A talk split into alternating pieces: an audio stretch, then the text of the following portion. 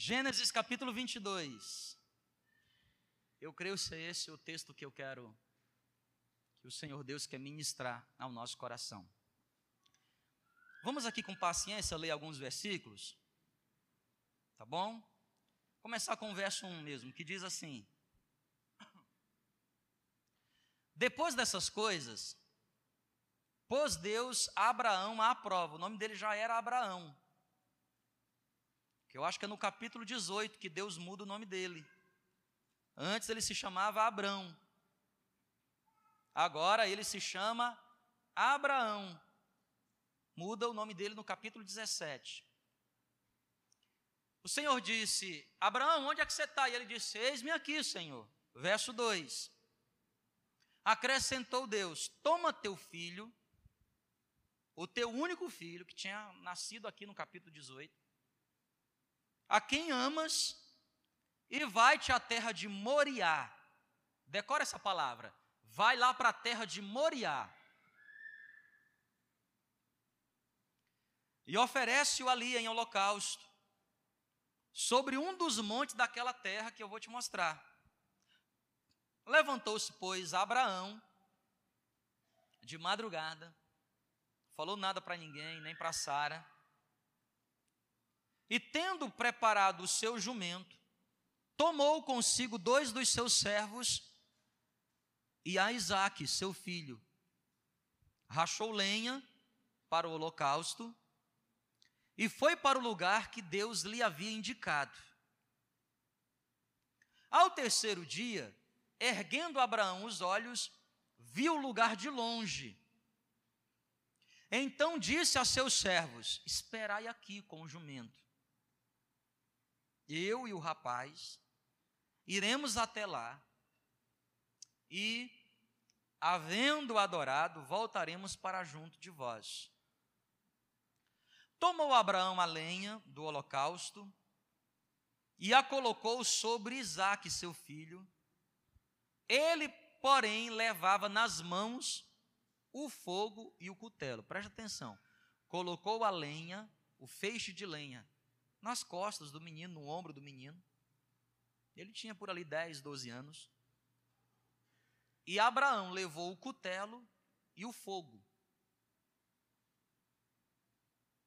Assim caminhavam ambos juntos.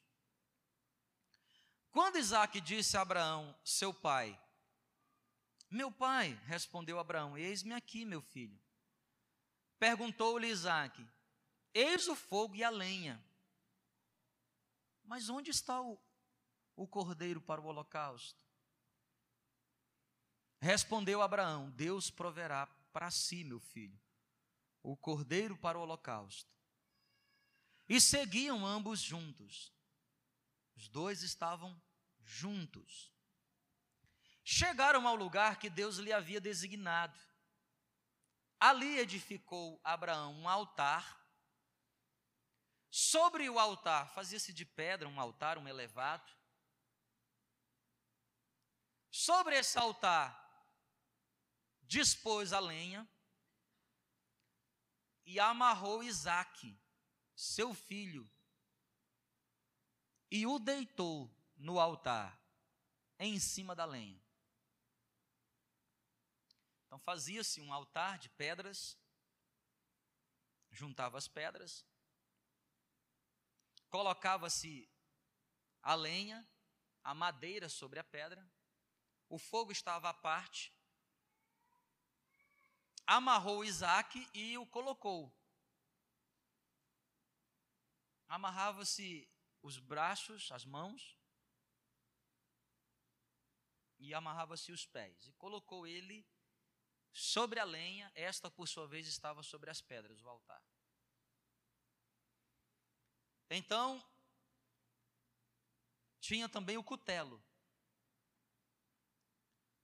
Olha o que diz o verso de número 10. E estendendo a mão, tomou o cutelo para imolar seu filho. Uma espécie de machadinha que se usava para o sacrifício. Só depois que o sangue era liberado, então se colocava o fogo, até se queimar a gordura.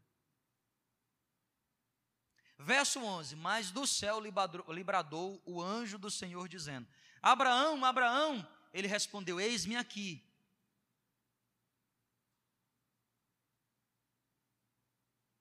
Então lhe disse: Não estendas a mão sobre o rapaz e nada, lhe, e nada lhe faças, pois agora sei que temes a Deus, porquanto não me negaste o filho, o teu único filho.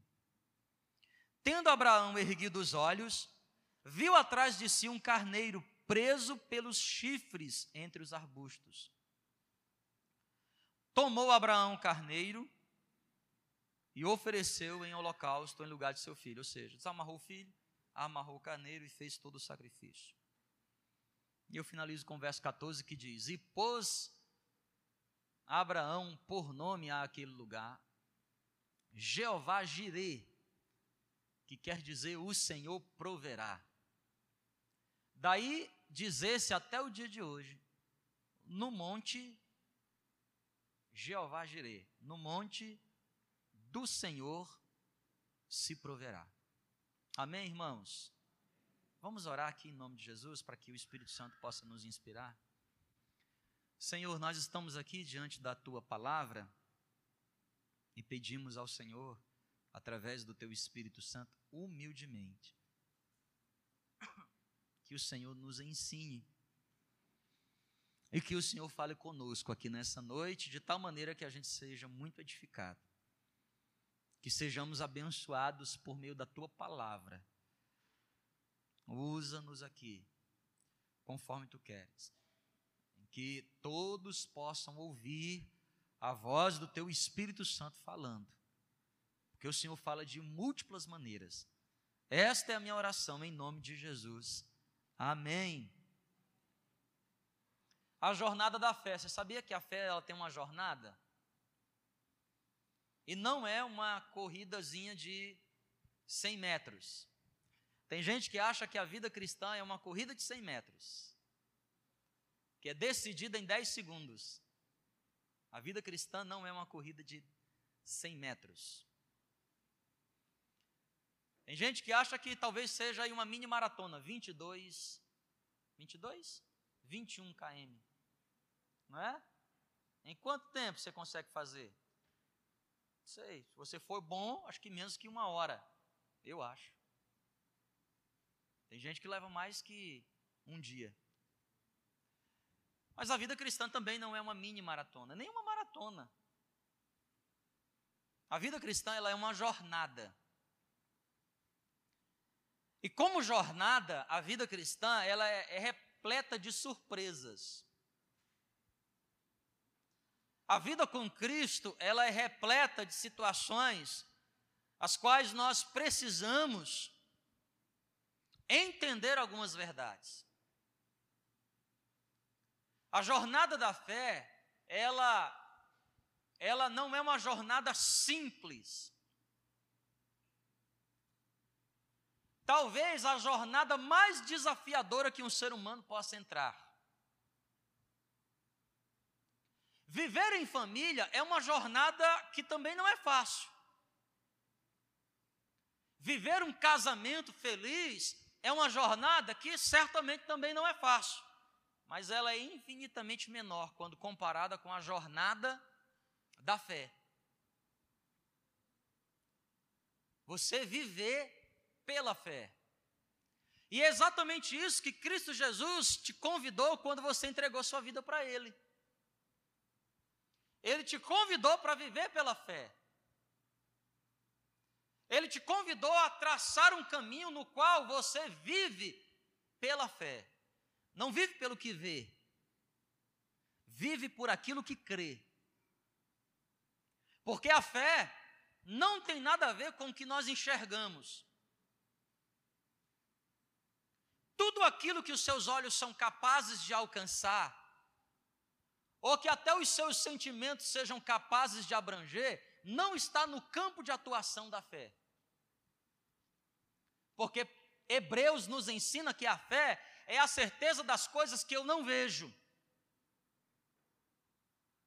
E é a convicção de fatos que até eu espero, mas eu não consigo pegar. Portanto, não existe explicação para a fé. Porque a fé vem de Deus, e o Deus que servimos é um Deus que não cabe numa definição. Porque, por natureza, quando você define qualquer coisa, você limita. Isso é uma caixa de som. Tem uma finalidade, ela é limitada.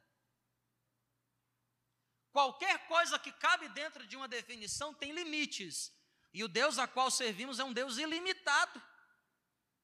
Paulo nos ensina lá em Romanos: quem porventura sondou a mente de Cristo? Quem? A fé também nos ajuda a viver o intangível.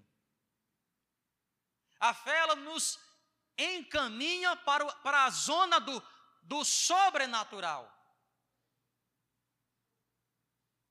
Tudo que é natural não está no campo de atuação da fé. E é por isso que você precisa diariamente, nessa jornada de fé, aprender algumas lições. Para que você possa crescer em fé. Porque só a fé te dá forças para você suportar muitas vezes aquilo que você não tem condição de suportar. A fé te faz ver o que é invisível, transpor o que é intransponível. Quem está entendendo o que eu estou falando aqui nessa noite, diga amém. A jornada da fé.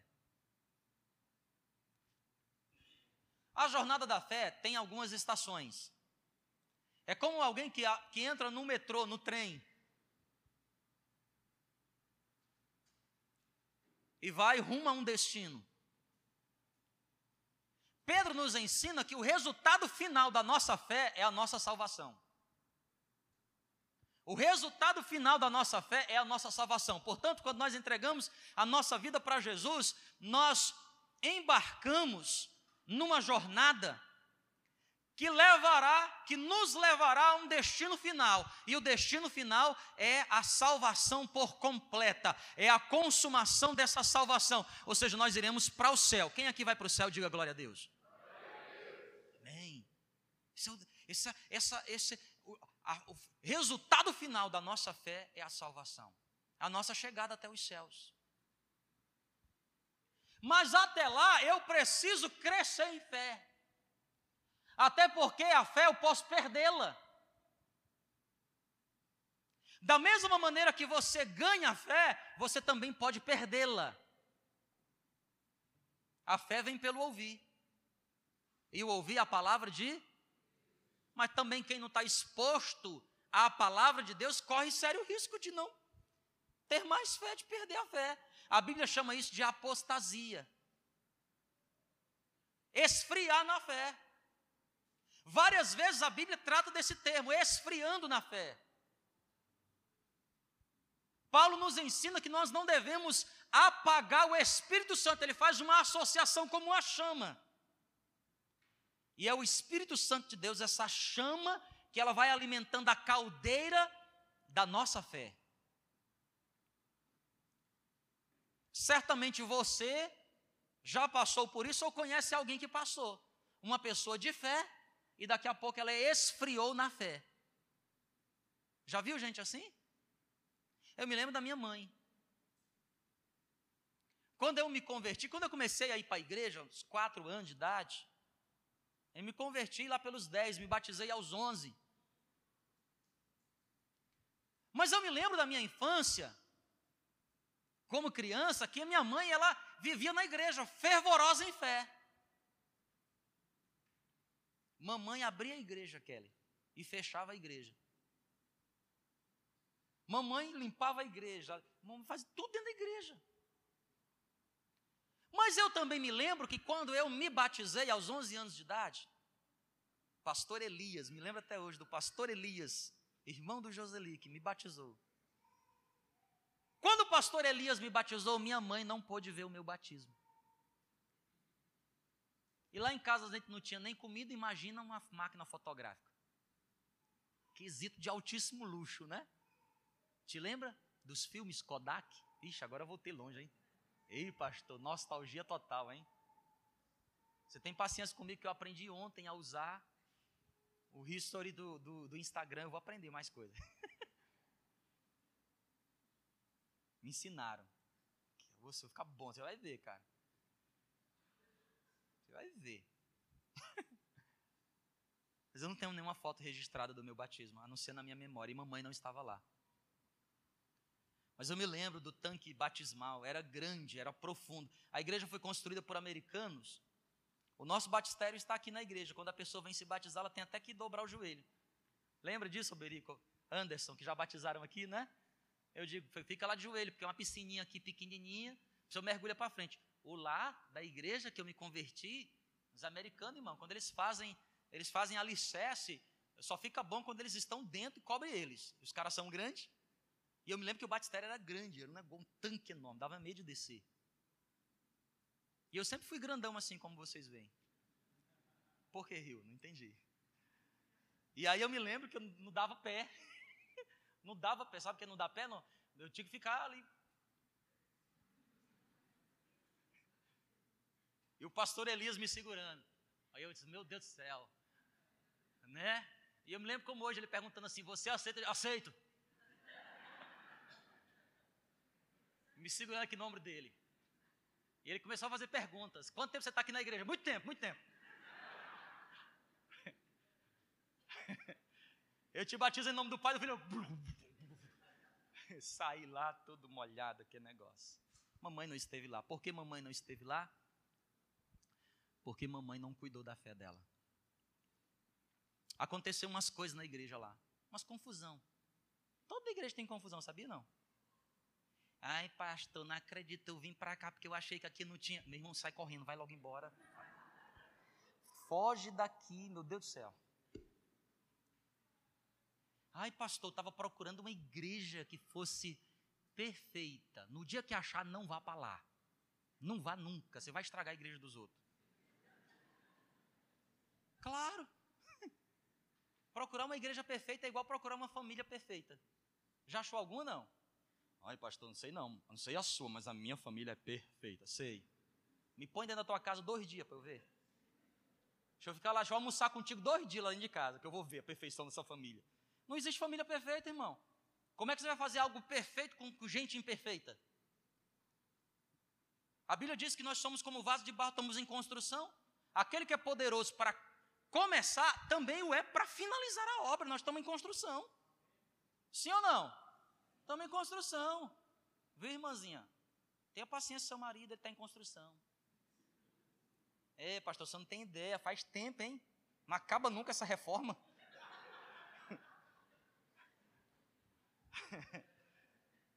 É, porque sabe como é que é, né, irmão? Uma casa grande, né? Os acabamentos é complicado ultimamente, o Brasil está em crise. Tenha paciência, vai terminar. Deus vai terminar, amém, irmã? Assim como Deus também vai terminar na tua vida, viu, irmãzinha? Assim você acha, né? Ai, pastor, eu sou uma santa mulher de Deus. Sei. Sei, sim. Meu marido não me valoriza. É, eu sei. Como é que é esse negócio? Conheço. A gente precisa cuidar da fé. Aconteceu umas situações lá na igreja e mamãe esfriou na fé. E sabe qual foi o resultado? Eu me batizei aos 11. Eu não lembro exatamente quando mamãe saiu da igreja, mas devia ter uns oito, nove no máximo, que eu não lembro mais dela na igreja. Só me lembro quando eu era bem pequeno.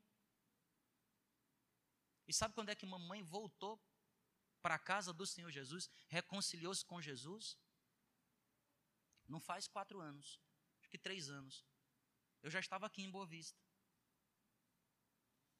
Estávamos fazendo uma campanha na igreja sobre família. E a gente pregava o evangelho para a família. E eu peguei um avião daqui, fui bater em Fortaleza para falar do amor de Jesus para minha mãe. E quando eu cheguei na casa da minha mãe, nem avisei a mamãe, e cheguei assim em casa, estacionei, e eu desci do carro que eu ia falar de Jesus para ela, ela, ela falou assim: Meu filho, você não sabe o que aconteceu? Eu disse: Não sei, mas o que foi? Aliás, ela tudo, ela primeiro ela pergunta assim: cadê Sara? Eu disse, mãe, mas eu sou teu filho. Mas cadê a neta? Só tinha Sara nessa época. E aí, quando eu fui falar para ela de Jesus, ela, filho, você não sabe o que aconteceu. Eu voltei para Jesus. Está lá, frequenta a igreja Assembleia de Deus. Irmã, minha mãe é do reteté do fogo agora. Pensa, uma mulher bíblica, tudo. Ela cantava aqui dizendo. Agora. Eita, quando Jesus pega, pega de jeito. Isso aí, eu gosto de igreja assim, irmão. Dia ainda vou fazer parte de uma.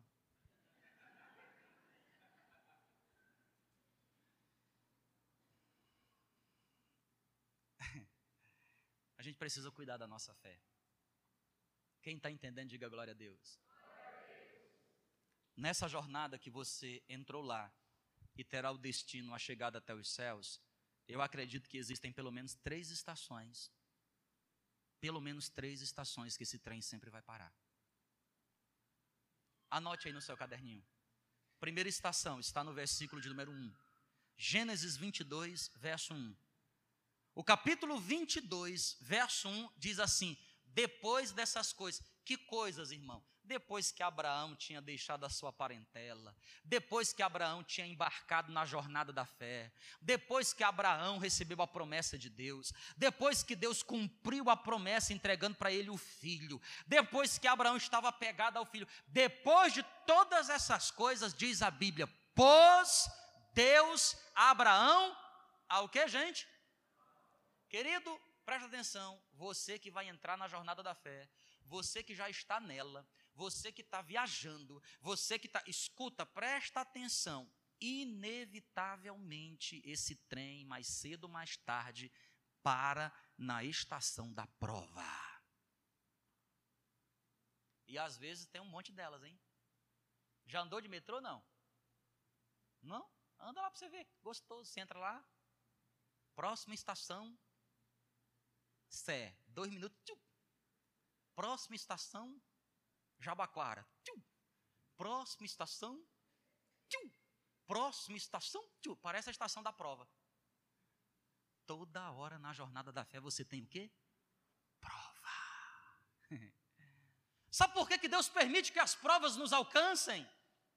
Sabe por que, que nós precisamos passar pelas estações da prova? Porque lá na prova, irmãos, que nós vamos entender verdadeiramente quem nós adoramos. É uma questão de adoração.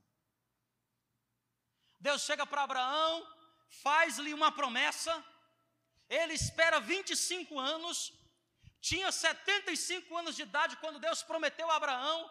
Abraão, agora aos 100 anos, recebe o filho, tem o cumprimento da promessa, começa a usufruir da promessa, a promessa que ele usufruiu durante 10 anos. 35 anos depois, Deus põe Abraão à prova. Sabe por quê, irmão? Quando Deus permite que a prova chegue na nossa vida, Deus está permitindo que nós mesmos respondamos a uma pergunta: a quem de fato nós adoramos? Quem é que nós adoramos? Porque há pessoas que adoram a Deus quando tudo vai bem. Há pessoas que glorificam o nome de Deus se as coisas estão legal. Há gente que está na igreja servindo a Deus quando tudo vai bem.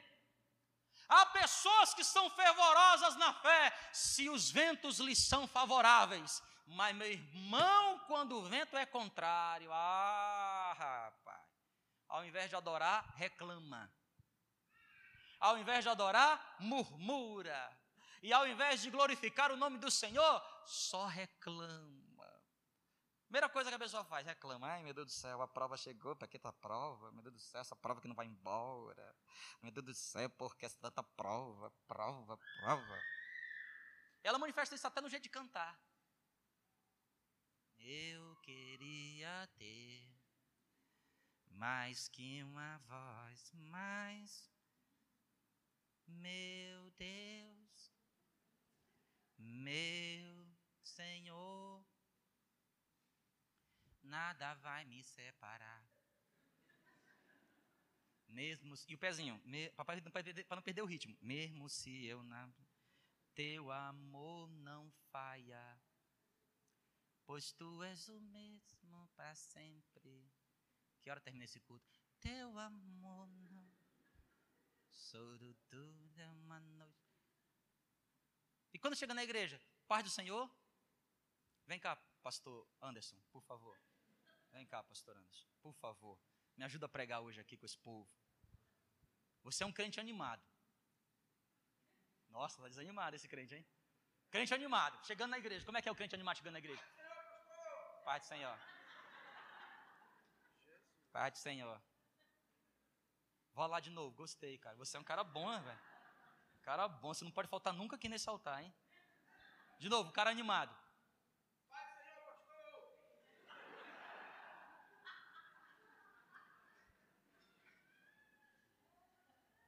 Desanimado. Agora faz um crente desanimado. Você é bom, cara, desse negócio. O crente desanimado, como é que é o crente desanimado? Paz do Senhor, pastor Anderson. Uma salva de palmas, irmão. Esse cara é. Obrigado. Ai, ai, ai. Ei, irmão, é na hora da prova que você demonstra que Deus você adora. Você sabia que o diabo voluntariamente nunca tem adoração de ninguém? Imagina o capetão chegando na tua frente com um chifrão, diz que ele tem chifre, né? Diz que ele tem um rabão assim, sei lá como é que ele é. Hã? Porque a Bíblia diz que é importante conhecer a Deus. Sigamos e prossigamos em conhecer a Deus, né? Mas disseram por aí que ele é desse jeito. Imagina o diabão chegar na tua presença assim. Prostra-te e me adora. Ninguém faz isso, irmão, que ninguém é louco. Não é verdade? Mas como é que o diabo faz para poder roubar a nossa adoração? Sabe por que, que é adorar? Adorar é se render ao Senhor. E sabe qual é a expressão da adoração? A expressão da adoração é o louvor. E o que é louvar? Louvar é glorificar, é se animar, é se, é se celebrar na presença de Deus. É, por exemplo, dizer glória a Deus. Qualzinho vocês fizeram? É assim que ele rouba a nossa adoração. Então, como é que o diabo faz? Prova, irmão. Ei, querido, presta atenção aqui em nome de Jesus aqui, ó. Quem está aqui, diga amém. amém. Não deixe as provações roubar o teu louvor a Deus. Não deixe. Louve o nome do Senhor. Mesmo que você não tenha motivo, entendeu? Pois tu és o mesmo para sempre, teu amor não muda. Mesmo que você esteja desafinado, pois tu és o mesmo para sempre. Canta, irmão. Fala alguma coisa. Deus, não nada. Não deixa nada roubar a tua adoração. Tem uma canção que a gente canta aqui na igreja que eu acho fantástica, eu gosto demais dela. Te louvarei, Senhor, não importam as. Não importam. Adorarei somente a Ti. Segunda estação que essa jornada da fé ela passa? Primeiro, ela passa pelas estações da provação. Você vai ser provado, meu irmão. No mundo tereis aflições, mas tem de bom ânimo, eu venci o mundo. Provação faz parte, meu irmão, da formação de uma fé. Sabe por que, que Deus permite que você seja provado? Porque lá você saberá quem de fato você adora. E segundo, na provação você será preparado. Você será preparado. Para quê? Para a jornada maior que vai se manifestar. Abraão achava que o único filho que ele iria ter era Isaac. Mas ele se esqueceu que Deus o chamou para ser pai de uma nação e que nele seriam benditas todas as nações, ele seria pai de multidão. Presta atenção, às vezes, querido, nós estamos que nem Abraão, recebemos o cumprimento parcial, às vezes não foi nem um décimo, não foi nem um centésimo, quem sabe um milionésimo da fração, uma fração dessa, dessa bênção que vai se manifestar, mas a gente já para. Abraão recebeu um filho, Deus disse que ele ia ser pai de multidões. Ele já tinha parado a sua jornada. Então Deus o coloca à prova. Por que, que Deus nos prova? Deus está nos preparando para coisas maiores que virão. Querido, se você está sendo provado, significa dizer que Deus está te preparando a uma jornada maior, a uma bênção maior, a algo maior de Deus para a sua vida. Saiba lidar com as provações. Então não murmura, não reclama, adora, louva o nome do Senhor. Quem pode dar um glória a Deus? Aleluia. O diabo não resiste a um glória a Deus, não, irmão. Entendeu? Se tudo tiver difícil na sua vida, diga o quê? Se faltou emprego, diga o quê? Se está confusão no seu casamento, diga o quê? Se os filhos não querem vir para a igreja, você vai dizer o quê? Está liso, não tem um centavo furado. Aí, ó. Está endividado até a tampa, diga o quê? Tem um empréstimo, diga o quê? Tem dois. Tem três. Parou, vou parar por aqui. Senão vai ficar ruim para você. Dê glória a Deus, irmão. Dê glória a Deus. Glória a Deus em todo tempo. O diabo não vai me calar, não. Que o diabo quer é calar tua boca. Porque você fica, irmão, mesmo que você fique.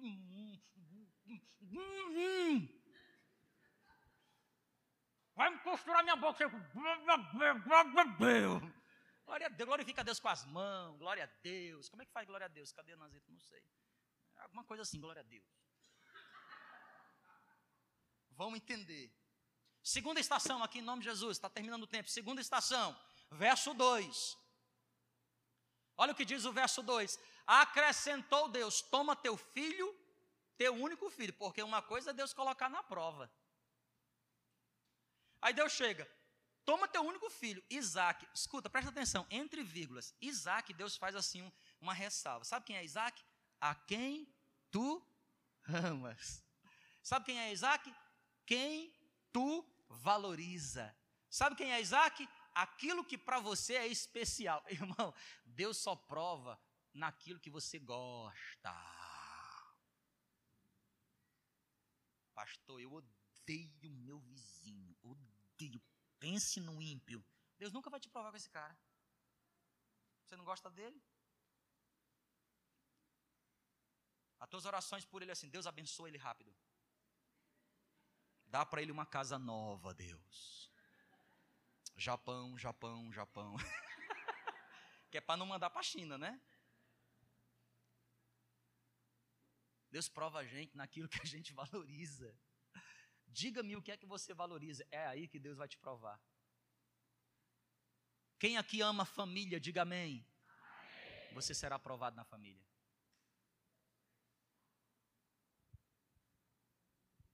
É onde nós valorizamos que Deus nos prova. É onde está o nosso amor. A segunda estação, querido, diz a Bíblia: vai até a terra de Moriá. Anote essa palavra, essa palavra é muito importante. Moriá. A segunda estação, a primeira estação é a estação da prova. A segunda estação é a estação chamada Moriá. Sabe o que significa Moriá? Moriá é exatamente o lugar onde Salomão construiu o templo. Não sei quantos aqui já tiveram o privilégio de foi a Israel. O Muro das Lamentações está exatamente em Moriá. O que é que Moriá era? Uma região onde se constitui hoje a Jerusalém. O que é que é Moriá? Moriá é de onde veio Melquisedeque, o rei de Salém, o sacerdote de Salém. Moriá é o lugar da bênção. Moriá representa o lugar da prosperidade. Moriá representa o lugar da adoração. Moriá representa o lugar da prioridade. Na nossa jornada de fé, o trem sempre vai parar na prova, mas ele também parar, vai parar numa segunda estação é a estação da prioridade. Eu estou chamando aqui de Moriá. Na primeira estação, a pergunta é: Deus quer nos fazer conhecer quem de fato nós adoramos. Na primeira estação, eu respondo a pergunta: quem eu adoro? Eu adoro os problemas, eu adoro a prova, ou mesmo diante da prova, eu adoro a Deus. Na segunda estação, Deus quer que eu responda uma outra pergunta. A pergunta é: quem é o primeiro na minha vida? Quem ocupa a primazia na minha vida? Quem está em primeiro lugar na minha vida? A vida de todo ser humano sempre tem uma prioridade. Mesmo quando você não faz uma lista de prioridades, você vive a sua vida em torno delas. Talvez você não as tenha escrito, mas elas estão na sua vida. O que é importante para você? O que você ama? Entenda uma verdade: na jornada da fé, Deus te levará para essa estação e lá você terá que, inevitavelmente, abrir mão para crescer. Sabe por que, que muitos crentes não crescem na fé? Eles até embarcam na jornada da vida cristã. Eles até sabem suportar as provações e não reclamam e glorificam a Deus. Mas a maioria deles uma maioria esmagadora, morre na estação chamada Moriá. Porque na jornada da fé, quando você estaciona em Moriá, só tem um jeito de você prosseguir. É se você aprender a abrir mão daquilo que mais você valoriza. Querido, na jornada da fé, todos terão que passar por Moriá e só seguirá a viagem aquele que aprender a abrir mão daquilo que é mais precioso. Quem está entendendo, diga glória a Deus. O que era mais precioso para Abraão não era a terra que ele estava vivendo, não era a prosperidade que Deus o tinha entregue, não era nem a sua esposa Sara. O que Abraão tinha de mais precioso na sua vida era o seu filho chamado Isaac. E lá no Monte Moriá, Deus pediu para Abraão sacrificar Isaac. Todos nós na vida passaremos por esse momento se quisermos crescer. Você tem duas opções. Ou você estaciona em Moriá e lá você fica, e só consegue fazer esse translado do embarque até Moriá, ou você para avançar em Cristo Jesus, precisará abrir mão daquilo que você tanto ama. Quantos aqui lembram do jovem rico? Lembra do jovem rico? Ele chega para Jesus e diz assim: Bom mestre, o que eu faço para herdar a vida eterna? Jesus diz: Tu tens que praticar todos os mandamentos. Ele amava praticar os mandamentos.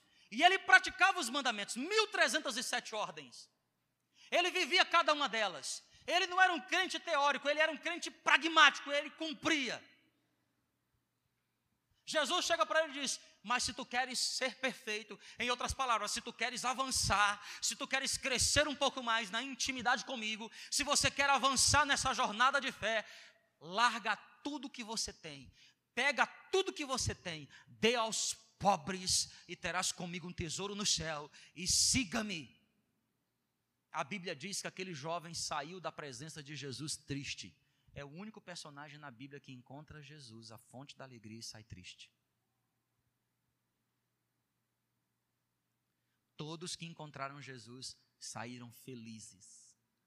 Mas um homem religioso encontrou Jesus e saiu triste. Por quê? Porque quando o jovem rico passou por Moriá, ele não foi capaz de entregar o que ele tinha de mais precioso. Quem está entendendo, diga amém. Querido, o que é precioso para você? Você precisa sacrificar em prol de um relacionamento mais próximo, mais íntimo, mais profundo com Jesus. Eu sei você pensa exatamente como Abraão pensou. Eu sei você diz assim: como que eu vou ter forças para abrir mão disto? Eu amo demais. Escuta. Quem está aqui ainda, diga amém. Olha o que a palavra de Deus diz. Diz lá no verso de número 14. Como é que era o nome do lugar?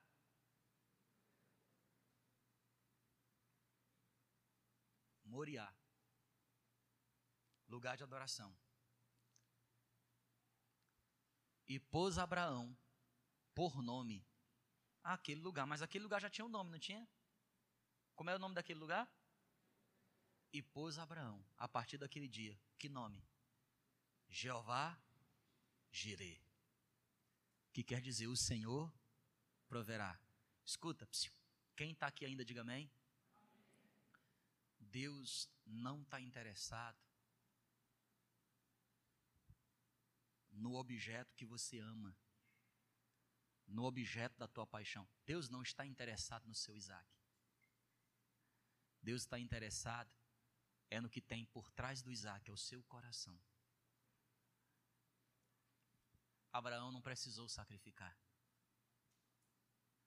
Embora ele tenha caminhado três dias, subido ao monte, construído o altar, colocado a lenha, amarrado seu filho, levantado a mão e ter desferido o golpe. No meio do caminho, ouve-se uma voz. Não é que Abraão ele não teria condições ou capacidade de sacrificar seu filho. Lá em Hebreus capítulo 12 diz que Abraão tinha fé tamanha em Deus que Deus era capaz de ressuscitar seu filho. Abraão espiritualmente ele executou aquilo que Deus pediu. Deus não está interessado no que você ama. Deus está interessado é no lugar que no seu coração aquilo que você ama está ocupando. Ele quer esse lugar. Ele quer esse trono. E se você quer crescer em intimidade com Deus, entenda uma verdade. Deus, Ele quer este lugar. Na jornada da fé você passará por Moriá. Todos nós teremos que experimentar Moriá. Pastor, então o que é que eu tenho que oferecer a Deus? Eu não sei. O Isaac é seu. Você que conhece para Abraão era filho. Para mim, era o meu sonho. Eu tinha um sonho. Eu já contei aqui na igreja várias vezes. Eu tinha um sonho.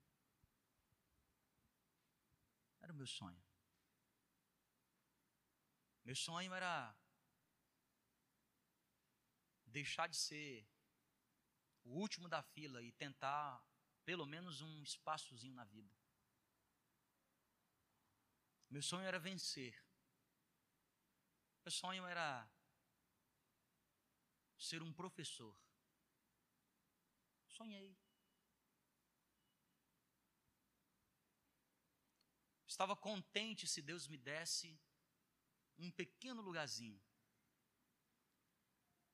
mas aprove a Deus me dar um lugar grande. Terminei todos os meus estudos.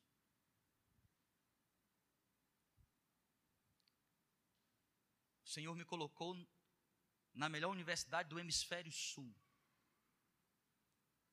No melhor lugar que eu poderia produzir na minha vida.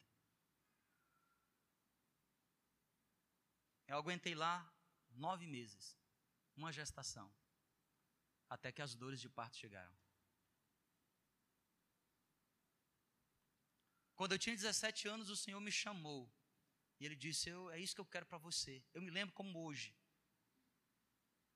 Eu estava caminhando para me inscrever para o vestibular. E eu ouvi uma voz claramente do Espírito Santo de Deus. Que eu tive um encontro pessoal com ele aos 13 anos de idade. Naquele dia, aquele momento, tinha 17 anos de idade, eu ouvi claramente o Espírito Santo falando para mim: não é para lá que eu quero que você vá, eu quero que você vá para o seminário. Eu quero que você vá estudar para ser um pastor. Eu disse: está amarrado. Só não bati na madeira porque não tinha.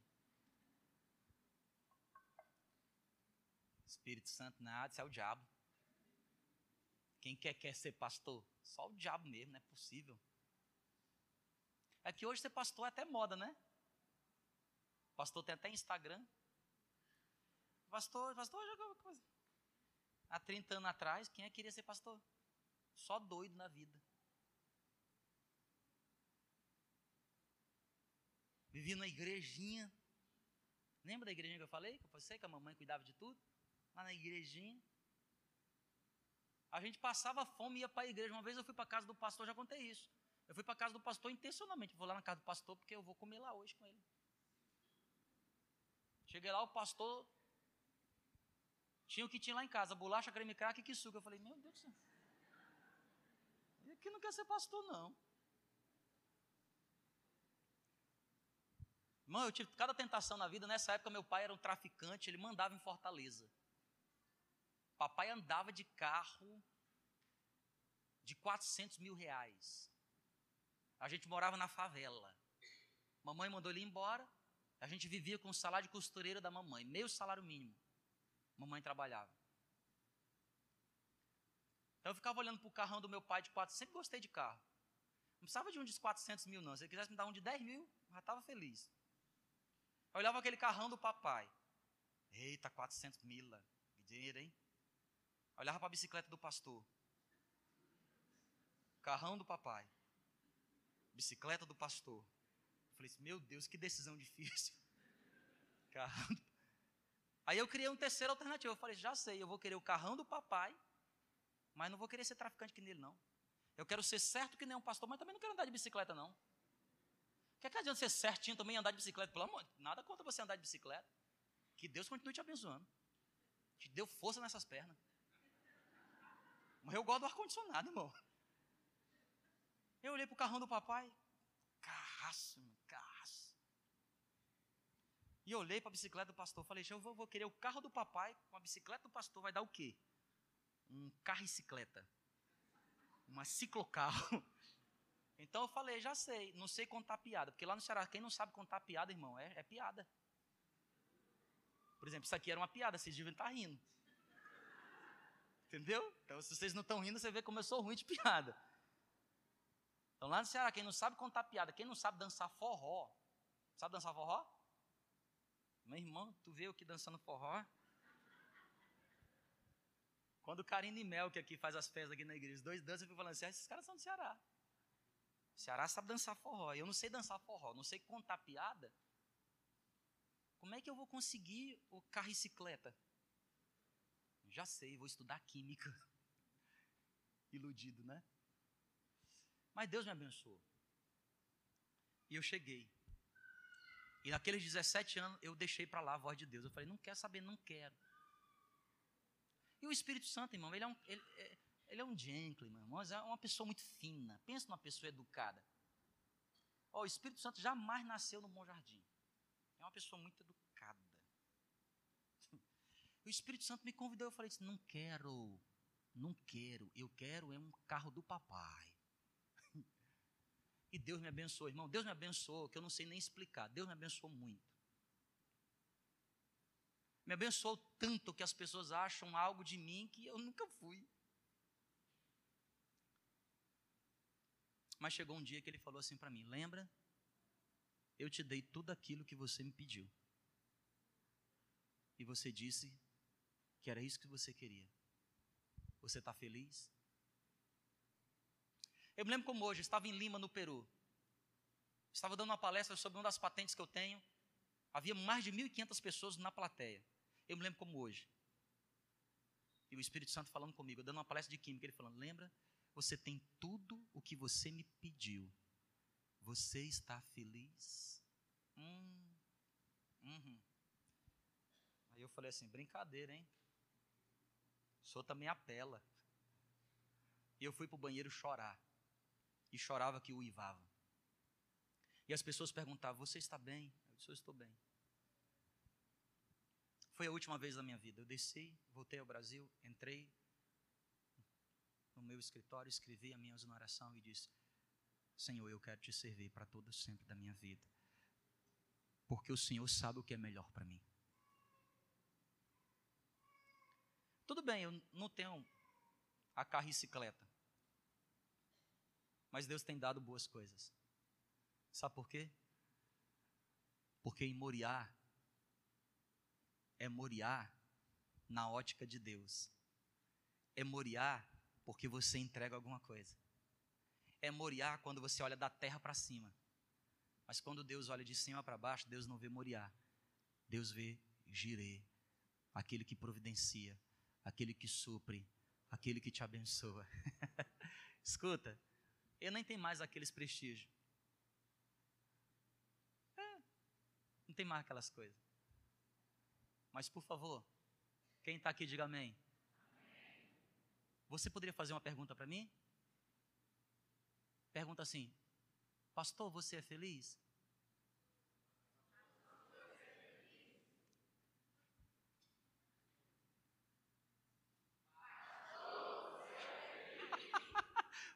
Pergunta de novo, por favor. Pergunta bem forte, pergunta bem forte. Ai, irmão, você não tem nem ideia. Porque eu descobri que não são os anseios da minha alma que me fazem feliz. Eu descobri que não é o cumprimento dos meus sonhos que traz felicidade. Eu descobri que o melhor lugar do mundo para você estar é exatamente onde Deus quer te levar. Eu descobri que a melhor coisa da vida é você entregar o seu Isaac para receber na próxima estação Jeová Jireh, o Deus da provisão, a intimidade, a profundidade. Porque antes eu o conhecia de ouvir falar, mas agora eu o conheço e Ele está comigo. E eu estou com Ele. Em todo o tempo. Antes, Isaac andava junto com Abraão. Abraão e Isaac, um só. Isaac e Abraão. Deus olhou lá do céu e falou: Não vai dar certo esse negócio. Porque Abraão está confiando demais no Isaac. Isaac está confiando demais em Abraão. Eu preciso separá-los. Eu preciso fazê-los entender que quem tem que andar junto com eles não é eles dois em si, sou eu e eles, eles e eu, eu e eles, eles e eu. Querido, há um pacote de felicidade tremenda, poderosa de Deus, na jornada da fé que Deus te convida. Deus te chama para ser o Abraão de Boa Vista. Deus te chama para ser um Abraão nessa região. Deus te chama para que você seja um novo transportador da glória de Deus. Deus te chama para sacrificar, mas não é porque Ele tem prazer no que você vai entregar. Não tem nada que você tenha que Deus não já tenha. Não tem nada do que você tenha que Deus que, que, chame a atenção de Deus. Ele é perfeito, ele é autossuficiente, ele vive no céu, ele é um monarca teocrata, ele governa tudo. Querido, mas há uma coisinha que Deus sente tanta falta e que Ele quer muito. Ele quer o seu coração por completo. Ele quer a sua vida por completo. E se tem alguma coisa no seu coração que está ocupando o lugar de Deus, entendo a verdade, na jornada da fé, Ele fará com que você pare em Moriá. Em Moriá você terá que fazer uma escolha. Sempre amei o Senhor. Mas ter o que o papai tinha, sem poder fazer o que ele fazia de errado, tornou-se o meu Deus, tornou-se o meu anseio. E chegou um momento que eu tive que fazer uma escolha. É lá em Moriá. Vamos ficar de pé? Em nome de Jesus. Quem entendeu, diga glória a Deus. Vamos adorar o Senhor aqui em nome de Jesus.